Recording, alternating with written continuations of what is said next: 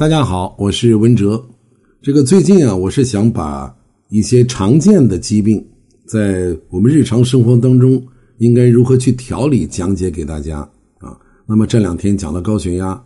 呃，那么至于高血压的一些具体的处理方法，我们随后还会讲到。因为咱们很多听众朋友啊，都是女性听众，对妇科上的问题啊，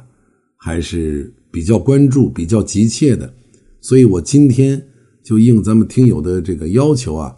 把这个妇科疾病，尤其是妇科炎症，这几天我们诶。实际上这一类问题啊，我们前期讲过啊，有的没天我没问题，因为我个人觉着，毕竟是一个大男人啊，一个小老头你天天讲人家妇科的一些隐私部位，好像不是特别的合适啊。但是咱们也有听友非常诚恳的提出建议。说要讲，咱们就讲细致一些，这样呢，我们好学习啊，也好面对一些问题的时候进行处理。所以我就放下一些传统观念啊，放下矜持，给大家好好来讲一讲。这老一个老，这个由于女性她生理和解剖结构的特殊性，就会使女性娇嫩的生殖系统啊，成为她一生当中的多事的地带。它也是许多全身性疾病的策源地，啊，根据世界卫生组织的统计公布，百分之九十以上的妇女都不同程度的患有妇科疾病，啊，很多妇科炎症往往是经久不愈，那么如果不及时的诊断和治疗，这类疾病会严重的影响女性的身心健康。所以我会依据女性常见病的特性，依次给大家讲解妇科炎症的种类，包括它的危害，包括它的病因啊，以及临床的表现、检查、诊断、治疗、预防啊，还有这个妊娠合并的妇科炎症问题，还有饮食调理与康复的这些问题啊。呃，重点呢，我们想放在宫颈炎、子宫内膜炎啊、输卵管炎。啊，外阴炎、外阴溃疡啊，阴道炎，包括对妇科病误会最深的啊，宫颈糜烂啊，宫颈糜烂这个概念，我们以前涉及到过啊，按理说是没有的人啊，但是我们也会讲到啊，呃，包括盆腔炎这些常见的妇科疾病，以及有助于这些妇科疾病调养的中药的方剂啊，食疗的药膳以及康复的方法。那么，对其中的原料和方法，我也会进行详细的说明。啊，在我们现实生活当中，很多女性啊，身为女性，但是对自己的身体、对自己的生理结构，包括生理功能，是不太了解的。啊，有的是处于半文盲的状态。你包括这个月经不调，啊，几乎所有的女人可能都遇到过月经不调的问题，但是。面对这些问题，这些问题出现的时候，他往往是没头的苍蝇一样啊，自己是抓瞎的，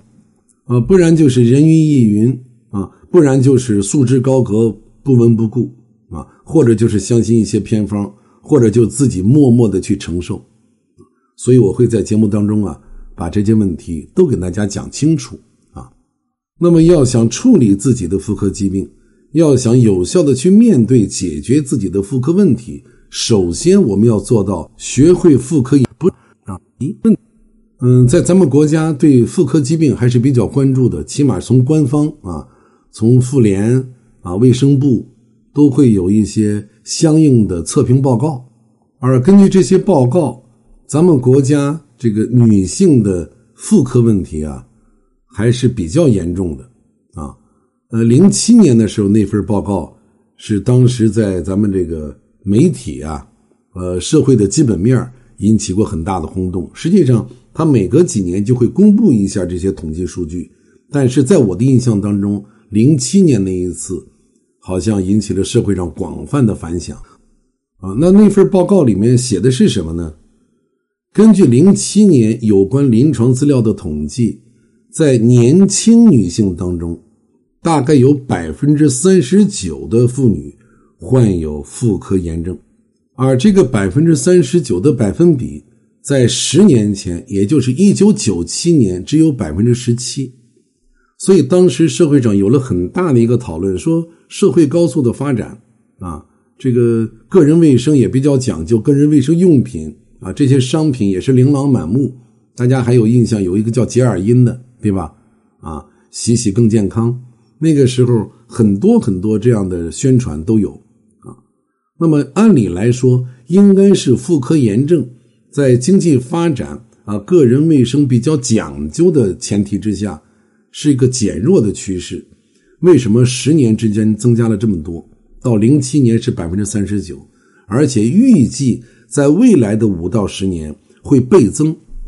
那么现在是二零二零年，妇科的问题的确不容小觑啊！根据统计学的这个结果表明，中年女性啊，患有妇科炎症或者曾经患有妇科炎症的占到了百分之七十。那么，妇女一生当中至少患有一次或者两次妇科炎症的，大概占到了百分之九十以上。所以，可见妇科炎症是妇科疾病当中发病率最高的一种。那妇科炎症它主要的表现就是外阴瘙痒啊、灼痛啊，就是有点烧烧的那种疼啊，白带增多呀、有异味啊、腰酸呐、腹痛。阴道接触性出血等等，那么常见的三种妇科炎症就是阴道炎、盆腔炎、宫颈炎，可以通过一个自我的检测啊，通过一个表格，我们自己先进行一个初步的判断。那么这个表格呢，我们在节目当中讲起来就比较麻烦啊，我会把这个表格啊发到咱们的群里面，大家通过这个表格啊，可以自测一下。你到底有没有妇科炎症，或者你的妇科炎症问题到了什么程度？那么要想解决妇科疾病，我们还是要从妇科炎症的最基础的知识来讲起啊。呃，什么是妇科炎症？实际上我们心里都清楚，但是我们还是需要给它一个定义啊。凡是女性生殖器官，包括外阴，包括前庭大腺。包括阴道、宫颈、子宫体、输卵管、卵巢以及盆腔腹膜受到各种病原体侵袭以后发生的炎症，统称为妇科炎症。啊，其他地方的炎症不算啊，不算妇科炎症。那么，对于妇科炎症，在中医当中有没有相应的认识呢？啊，一般情况下，我们对妇科炎症的处理。对西医的杀菌消炎的方法是比较了解，也比较熟悉的，但是对于中医对妇科炎症的认识可能就比较模糊啊，甚至比较陌生。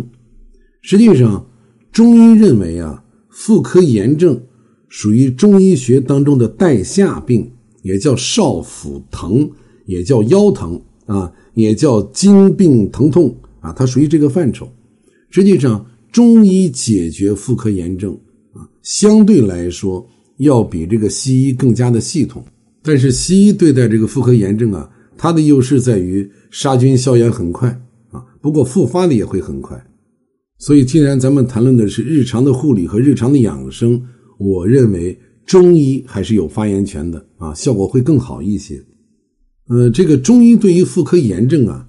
它的定义啊，它的病因了不起就八个字，一个是湿热下注。一个是气滞血瘀，而湿热下注、气滞血瘀对于女性其他疾病的影响也是非常大。所以，这个中医啊，在治疗妇科炎症的时候，就以清热解毒、祛湿啊、利水、消炎止痛、活血化瘀啊、兼顾扶正固本是它的基本原则。我们也可以按照这个基本原则来进行相应的调养、相应的护理。那么今天呢？我们就先来把妇科炎症进行个定义，尤其是今天最主要的工作就是大家要看这一张表格啊，我把这个表格呢会发到群里面啊，大家可以通过这个表格呢先进行一个自我测评啊，先有一个自我评估，这样呢就有利于我们下面讲解的一些内容，对你有更加实质性的帮助啊，大家先不要着急，很多听友啊可能就会在那底下留言。啊，那到底妇科炎症怎么治啊？我有什么什么问题？这个不着急，妇科炎症是一大类炎症的疾病啊，我们会一点一点的讲给大家。如果讲的太多，一个是时间不允许，一个是大家也消化不了啊，我们不着急。一点一点来。好我们明天接着聊。